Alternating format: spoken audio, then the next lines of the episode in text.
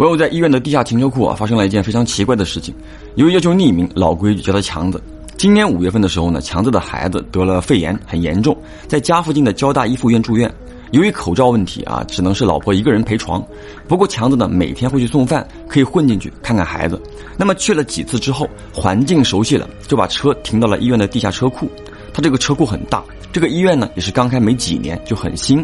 里面呢是那种机械车位，强子开的是宝马 X 五，就比较大嘛那个车。而这个机械车位呢又比较紧凑，那停了几次不太方便。他后面呢就找到两个靠墙连在一起的侧方停车位，两个车位中间呢有个柱子和几个垃圾桶，就打那儿以后，强子的车就停这儿了。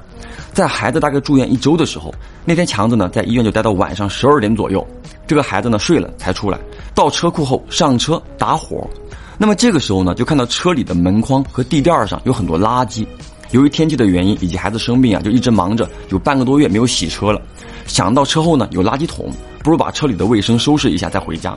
于是强子下车，打开了主驾位置的前后两个车门，把车里比较大的垃圾拿出来扔到垃圾桶里，然后就取出了地垫，在柱子上啊就甩了甩，拍打了一下里面的尘土，随后呢将垫子就扔到了后备箱上，绕到副驾驶位，打开前后的两个车门，就开始整理副驾驶前后排的卫生嘛。那么在取出副驾的地垫之后。强子呢就站在车后的柱子那儿拍打地垫此时汽车呢是四个门打开，正在操作的时候，突然主驾驶位后面的那个车门啊，啪的一声关上了，声音呢有些大。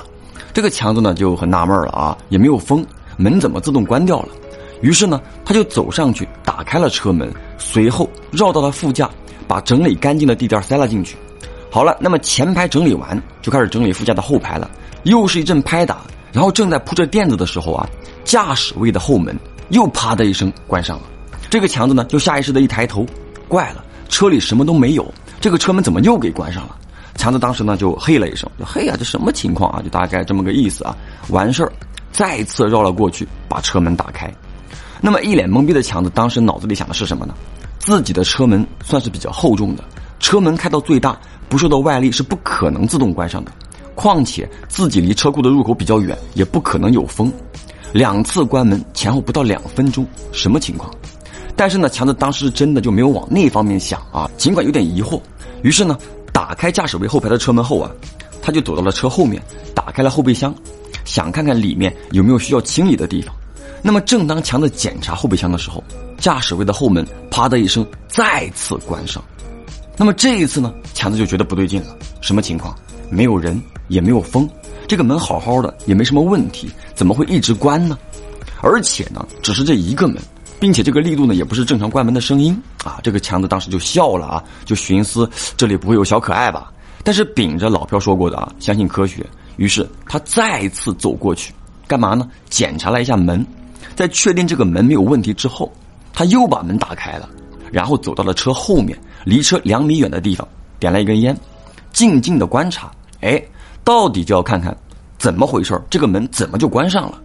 当时呢，这个强子呢是目不转睛的，一边抽着烟，一边在看，看了有半天，抽的呢也比较慢，结果烟都抽完了，也没看见车门有任何反应，就想说啊，应该是吹了一股邪风吧。刚才好了，心里这么一想呢，就释然了。于是他低头把这个烟头啊放到了垃圾桶上的烟灰缸里。然而就在强子低头灭烟的那一刻，驾驶位的后车门啪的一声又关上了。这次的声音很大啊，是那种被人狠狠甩了一下关上的声音。偌大的车库里空无一人，你说他慌不慌？不过咱们强子呢还是特别的冷静，虽然说心里已经知道不对了啊，还是硬着头皮关上了所有的车门，然后上车把车开走了。走的时候呢还左右看了看，开车的时候啊总是时不时的看一下后照镜。不过一直到回家也没有什么问题。